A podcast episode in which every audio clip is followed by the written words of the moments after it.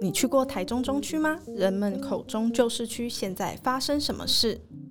亲爱的朋友，你们好，欢迎来到城市有事吗频道。我们将寻访与城市相关主题，让我们在云端交流，一同走入城市，关心城市大小事。发生什么事？我是博智，我是彩倩。好，那各位欢迎回来到我们的 podcast。那上一集呢，我们聊到了城市自明性啊，然后大概也有提到说，城市里面的历史场域，其实对于一个城市的自明性塑造有它的功能在。那这一集呢，我们就要带大家一起走进旧街区，所以呢，我们就邀请到了台中中城再生文化协会的理事长苏瑞碧理事长来和我们一起聊聊台中中区的再生经验。那就请理事长帮我们自我介绍一下，这样。好，呃。主持人、各位听众朋友，大家好。呃，我是呃东海建筑系的苏瑞碧苏老师，对，那也同时也是呃中诚再生文化协会的理事长，是一个不务正业的建筑系老师。其实我是二零一二年就进台中旧市区，刚开始只是一个这个。市政府的一个研究计划，对，那因为这研究计划进入到台中旧市区，然后呃，当然也执行一些呃都发局啊这些不同的政府部门委托的一些计划，可是慢慢的也觉得呃，除了执行计划，那当然带来一些年轻人开始了解台中旧市区，不过也觉得好像光靠年轻人还是不呃，等于说还是有一些不够了，所以呃就。从二零一七年开始，我们就发起成立了这个中诚再生文化协会，然后主要想要让那个中年世代也可以开始呃，可以来参与旧市区的一些呃活动啊或复苏啊，所以才二零一八年正式成立。对，那一直到现在，那今年是我当理事长的最后一任。刚刚理事长提到，就是让中年一起来参与，其实就是在大家印象里面，呃，旧市区改造很多都是年轻人去开一些新的小店啊，什么什么。但是我想问理事长，就 是呃，中年参与这件事情，它跟年轻人参与最大的不同地方在哪里？当然，那个因为台湾各地都有地方创生啊，就是返乡青年啊，好像就是呃年轻人回到故乡啊，然后政府也给予很多支持。对，那我是觉得，呃，当然，我觉得年轻人的确是非常重要，特别是我们在旧市区，呃，看到一个整个没落的街区，那怎么导入这些活水？就是呃，因为整个街区已经高龄化了嘛，对，所以等于说我们从二零一二零一二年一直到二零一七年，大概前五年吧，其实都是着重这一块。对，可是也慢慢察觉到，因为年轻人毕竟呃还是年轻嘛，呃，可能他的确在这段期间啊，他可以去做一些他的觉得有意义的，或者呃结合他的一个兴趣啊、专长啊去做一些。呃，这种社会实践呢，对，那可是也察觉到说，年轻人他有不同的实习的生涯规划，所以他呃，可能在这个阶段他完成了他的一些呃他想要做的事，可他可能就要就进入到下个阶段啊，甚至比如说他要出国啊，要结婚啊，或者因为家里啊回到家里，呃，对啊，就是得有各种不同的这种计划。对，所以也觉得好像呃，除了年轻人之外，其实中年人的返乡或者中年人的回乡啊，其实也是蛮重要，或者在地的店家或者在地的二代，对，所以也开始关心这一块。那当然，另外有一个蛮重要的，也是因为也察觉到，慢慢的我们在呃进入到旧市区，大概。呃，第四年、第五年的时候，的确也开始让在地的一些二代，他们也开始关心自己家里啊，比如回来重新整修房子，或者比如说像呃，我们协会的秘书长冬梅姐，呃，他也是一样属于中年人，那他算是呃小时候在台中，然后呃到了大学才到台北，等于说是这种返乡中年，对，返乡中年，那所以那时候也才觉得说，哎。返乡中年好像感觉上他有比较多的人生阅历，然后他也有比较多的人脉，呃，甚至有一些积蓄，对，所以像冬梅姐，她就回到这个二市场那边买了一栋街屋，然后本来只是想要回来住，因为亲戚都在中部地区，结果他参加我们活动，然后也跟很多年轻人一起来思考，他买的这栋房子可以做什么？是，因为我们有。有办老屋元气工作坊啊，其实就是旧市区的这些不同的这些老房子，然后屋主同意那作为工作坊的这个呃设计的标的，来，然后就是利用工作坊带年轻人开始跟屋主跟年轻人一起在想这栋老房子可以做什么，然后年轻人很给了很多有趣的一些提案，那呃后来他。原先打算就租给年轻人，后来想一想，他干脆就自己就在那边开了一个店，然后楼上当租家。对，那所以类似这些的案例啊，或者比如说也有一些呃参加我们工作坊的中年人，然后他们不住在中区，可是他们在中区还有留有家族的房子，所以就是类似这些经验，我们才觉得说好像有必要开始成立一个新的平台，让这些中年人。重新再来关关心旧市区，是是是，就是呃有中年人呃比较稳妥的财富，对对对，没错，再加上对没错，说实际一点，就是他们有一些积蓄啦。是，对。那另外也是你会发现有个有趣的现象，就是呃台湾在上个世纪的一些经济高度成长时期，然后呃当时累积财富的这些世代，是他们手里的一些资产。就是你在中区看到很多闲置的空间，呃，大概这些资产的产权人大概都是这个世代，然后可是他们年纪大了，所以就我时常在一些演讲就会讲说，就我们看到这些有空间的没有想法，然后有想法的年轻人可以没有没有那个空间的的的那个产权，所以就呃反而。怎么让这个中年世代也可以呃开始跟年轻人互相认识，然后就会像我刚才讲，之后透过工作坊互相认识，所以大家了解彼彼此的想法，然后甚至可以开始有一些资源的这种呃得流动。是是，所以工作坊其实就是把大家聚在一起，然后有钱出钱，有力出力，这样。没错，一个媒合的概念。对对对，嗯。好，那呃，因为刚刚我跟理事长聊天的时候有提到啊，就是我们现在录音的。时间是十一月初嘛？那前两个礼拜，其实，在中区有一个每年都会举办的林兰通散步纳凉会。那这个呃，这个活动其实是它的根源，从日治时期就已经开始有这个活动的雏形在嘛。那现在会继续办下去啊？除了想要传承这个活动的精神之外，还有没有什么理念或者是讯息，是协会啊想要透过这个活动去传递给大家的，或是想要透过这个活动在中区完成什么样子的愿景？这个活动其实也是呃，就是成立协会之后，呃，我们这些理监事们大家在讨论，比如成立一个协会，总要做一些事吧？对，那虽然大家平常都有工作，然后呃，可是到底成立这个协会的宗旨跟目的是什么？当时我们这些理监事们，大家也在想说，呃，我们是呃要走这种比较静态的这种讲座，或者比较这种呃扎根在地的一些。这种文史的工作嘞，还是做出版嘞？对啊，还是做导览嘞？对。然后后来就大家想一想说，可是觉就觉得这些活动好像呃，一般的一些协会大家也都看过，有都有在做，对，也都其实也都做得不错，对。那我们好像呃，应该是不是短期可以来做一些比较振兴这个街区的一些呃行动嘛？对。那所以刚好。呃，我那时候成立了中区再生基地，我们在中山路六十九号，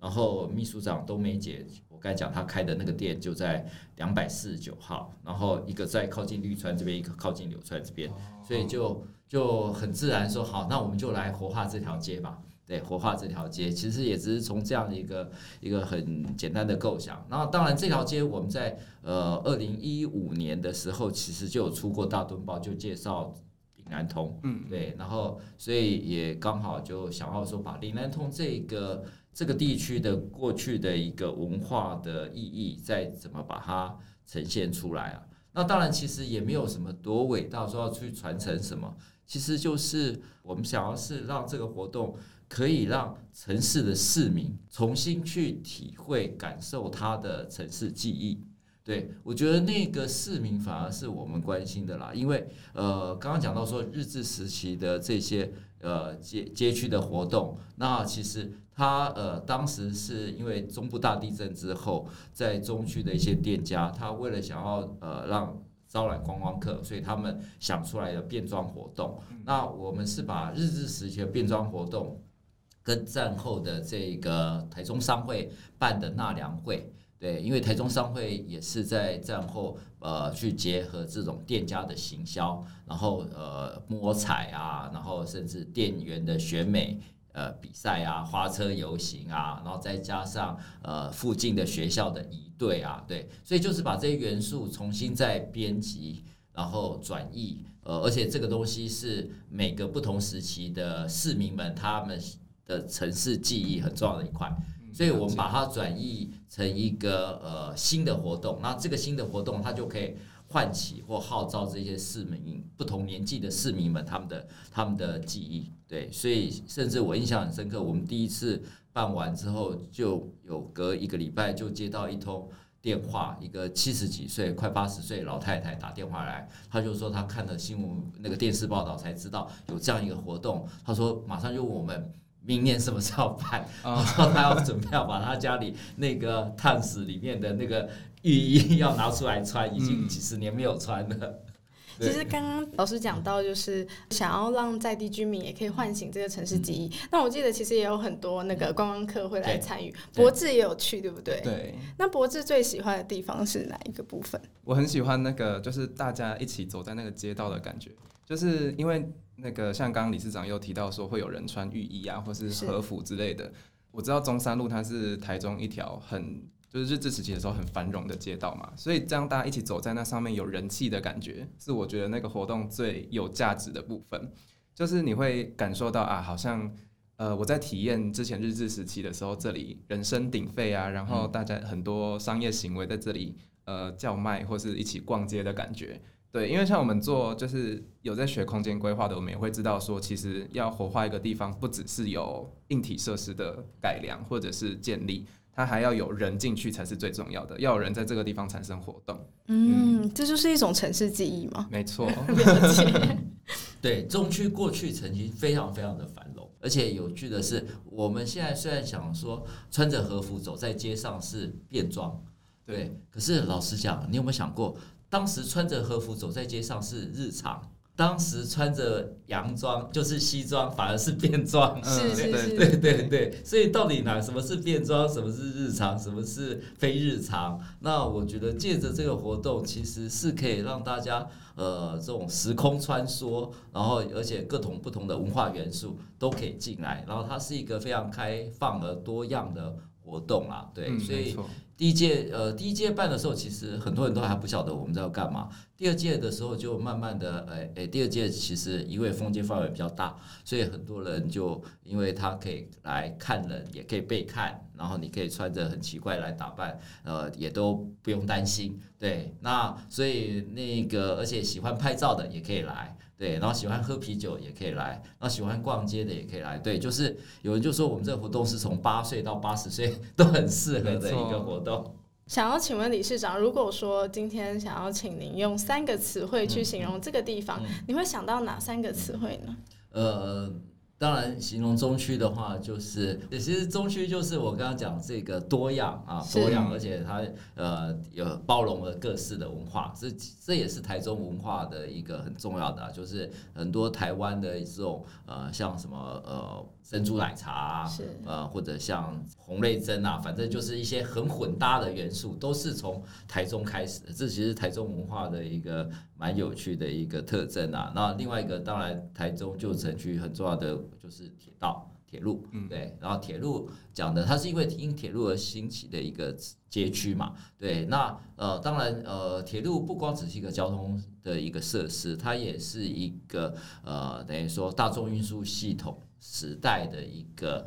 呃街区规划。对，就是中区基本上它是台湾第一个计划城市嘛，对，对，然后甚至我也说它是台湾第一个重划区啊，对对对，没错，就是在火车站附近的一个街区，重新规划的街区，那所以它代表的是这个街区就是大众运输系统的街区，不像现在我们城市规划都已经让那个汽车横冲直撞，是呃，那那个其实已经慢慢失去了人本的这种城市的这个环境啊，所以等于说它是一个靠铁路车站为主的街区，所以它也是一个人本的，原先是一个人本的城市的规划。对，是。那当然，另外一个就相对于它的起源是铁道，那另外一个很重要的就是废墟吧，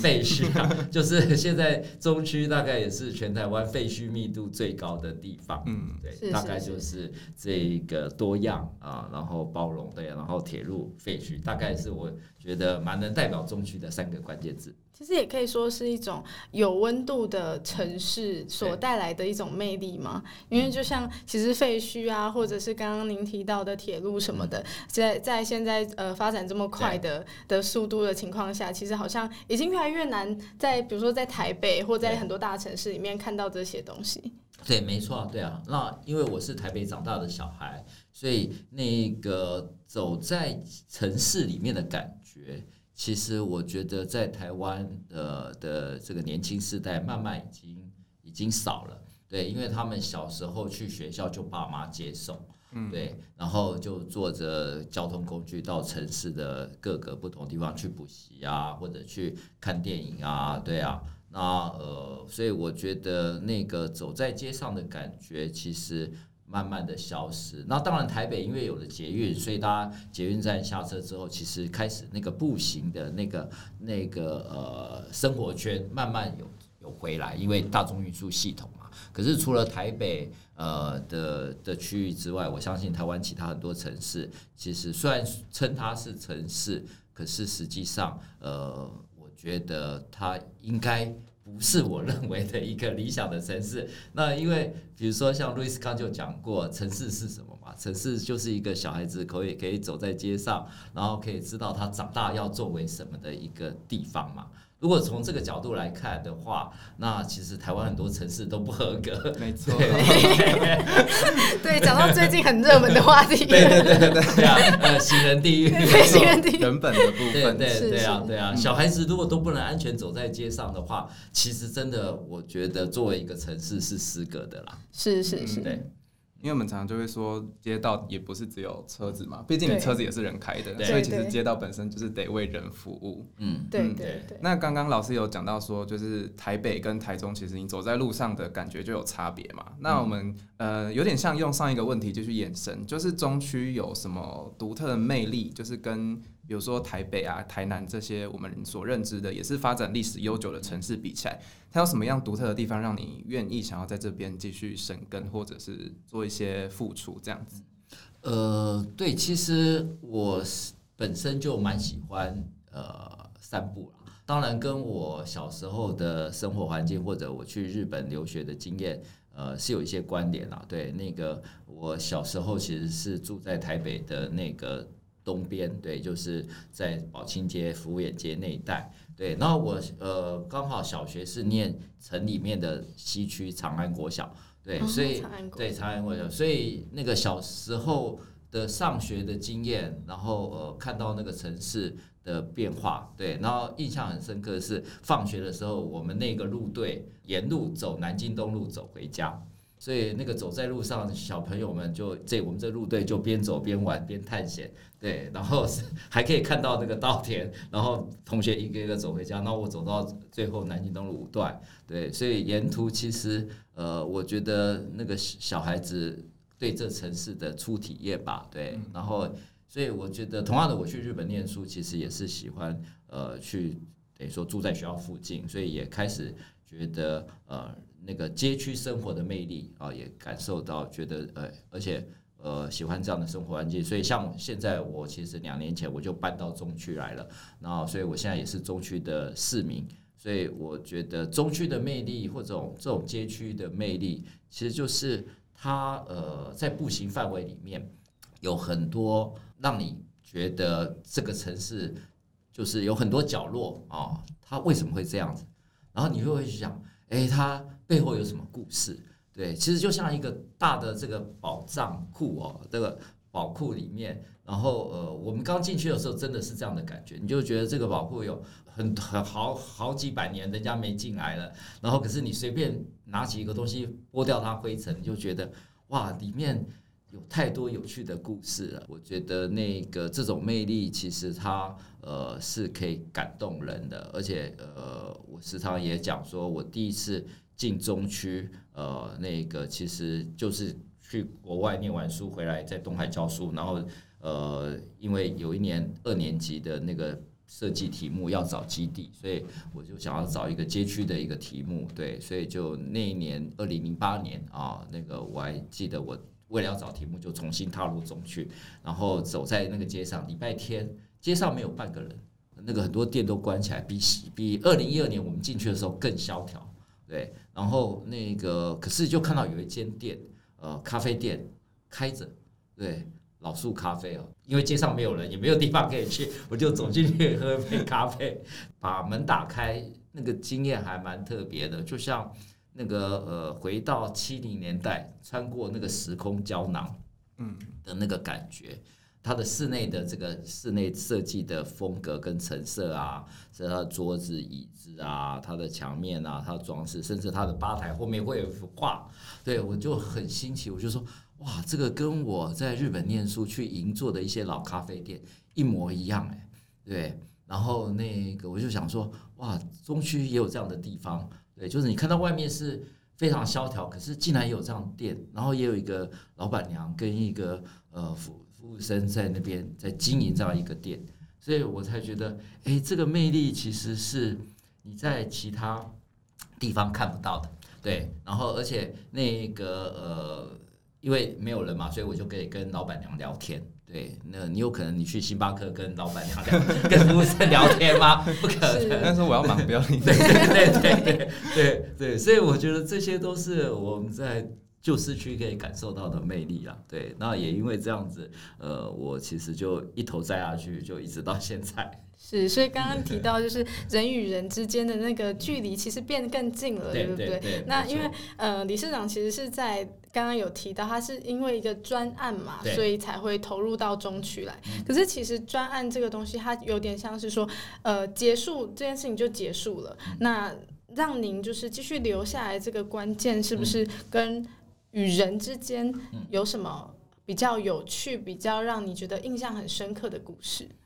当时执行这个专案，就是他只有一年而已。其实刚开始只有一年，可是一托一个大学老师去接市政府的一个委托研究计划案，只有一年的期间。那为什么要租一个一百五十平的废墟？对，这个其实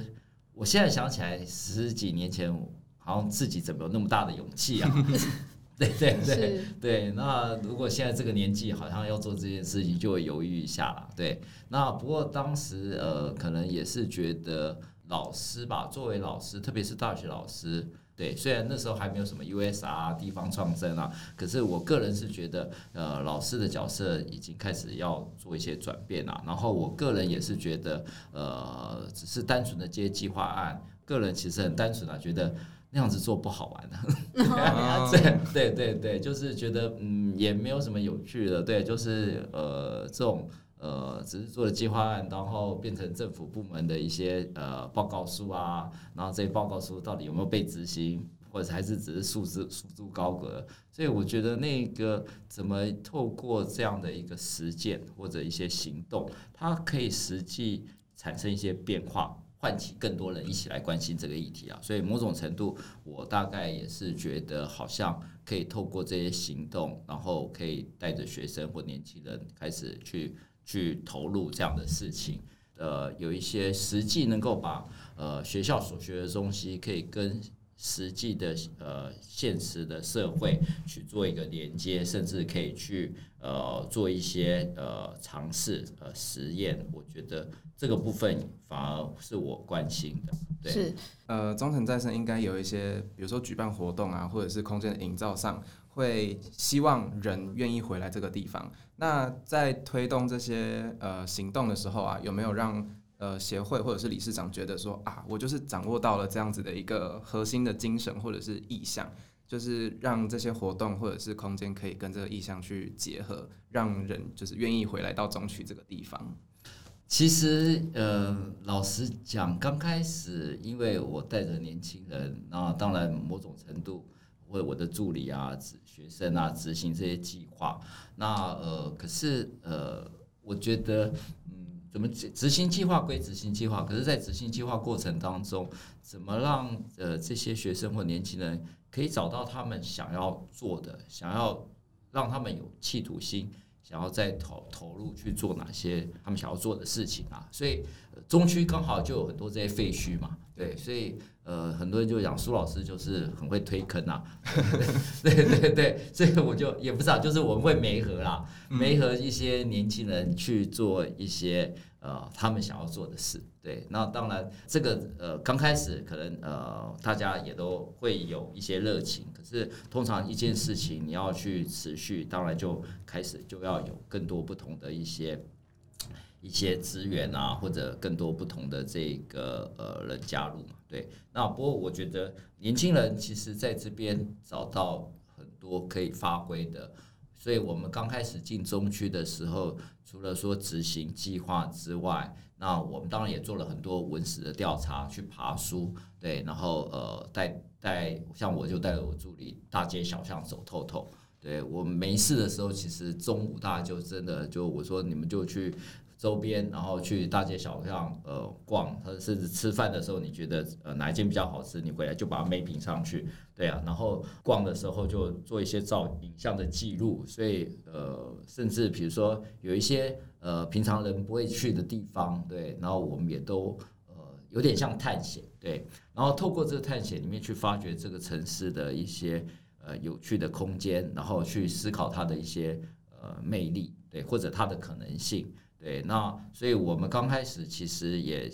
透过很多这种短期活化，听过我演讲的大概都知道，我们就是呃协助呃等于说让年轻人去打扫这些闲置的空间，然后交换取得那个使用权，然后短期的使用权，然后透过这个方式，我慢慢发现说，哎，其实还有一些效应，因为对屋主来讲，跟对年轻人来讲，大家其实是完全是互惠的。对，然后我们在这边就可以慢慢这种短期，而且所以才会去思考说，诶，这种短期虽然它只有呃半年、一年或者一个月、两个月，可是它如果说开始有一个接力啊，不断的很多团队进来，然后就可以开始慢慢的把这个空间呃等于说开始受到关注，去累积那个社会资本，对，然后把怎么把社会的剩余转换成社会资本。所以，像继光公务所其实就是这样的一个案例。对，那个我们也是很早从屋顶都破掉，就在里面开始办活动哦。对，然后一直到现在，它被活化起来，对，然后成为一个建筑师的共同工作室。所以，我觉得它其实是一个呃渐进的过程啊，或者像是滚雪球的一个过程。对，所以我觉得在在这个过程当中，呃，慢慢的很多人就会搅进来。然后当然很多人就被我陷害了，是是。其实我听到现在感觉就是一个很重要的很重要的点是媒合这件事情，就是因为不同族群有他可以提供的为中区提供不同样的呃资源或者是力气，像年轻人他可能没有没有资源，他就是出力或者是有一些创新的想法或者是活力可以进来。那呃因为我知道像中区或者是台南的民权路，他们有很多地方很多空屋都是因为可能。屋子的所有权人，他可能也不想不想再另外花精力去养这间房子，但是我也没有想要卖掉，因为那可能是我的资产啊，或者我的 key 给出之类的。对对对，那这就变成说年轻人进来可以帮他们打扫，或者是让这个房子有新的新的新生，可以让它活起来的感觉。对，这应该是媒合很重要的概念。对对，没错，就是呃，等于说不同的这个世代，他们的可以来呃分享。嗯，分享或者可以开始产生，透过这种分享产生信任关系。嗯，对，